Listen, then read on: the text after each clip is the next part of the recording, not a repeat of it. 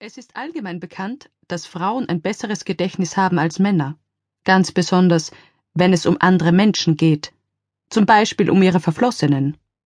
Man nennt es das emotionale Gedächtnis. Männer verfügen auch über ein solches, aber es ist breit gestreut, um nicht zu sagen unberechenbar.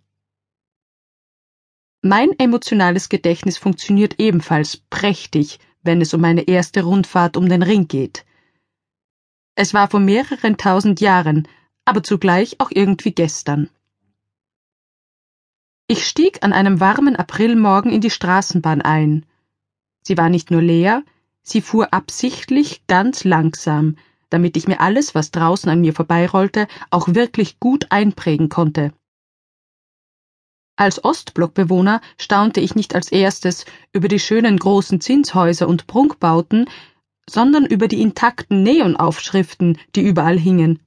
Bei uns im Kommunismus waren die Buchstaben immer zur Hälfte ausgefallen, was uns leicht neurotisch, aber auch zu erstklassigen Kreuzworträtsellösern machte.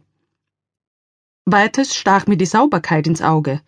Wo man auch hinsah, lag nichts, nicht einmal ein zufälliges Taschentuch.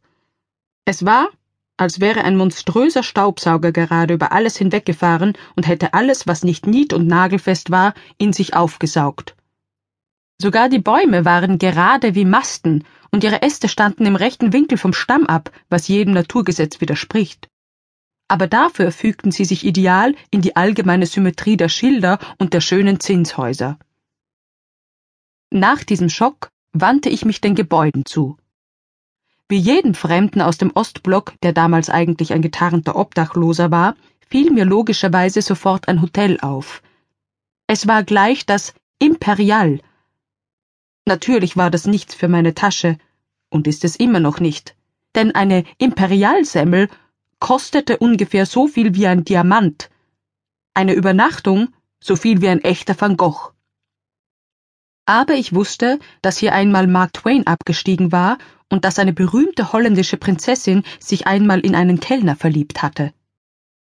Hinter dem Imperial versteckte sich außerdem der Musikverein, auf dessen Stufen ich schon bald die Schule schwänzen sollte und mir Leonard Bernstein persönlich auf die Schulter klopfen und den Rat geben würde, Archäologe zu werden. In Wien bist du goldrichtig. Hier ist jede Wohnung eine Grooved, würde der Maestro mit englischem Akzent sagen.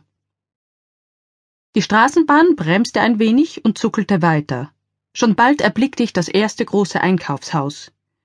Es hatte einen riesigen Glaseingang, der von selbst auf und zuging.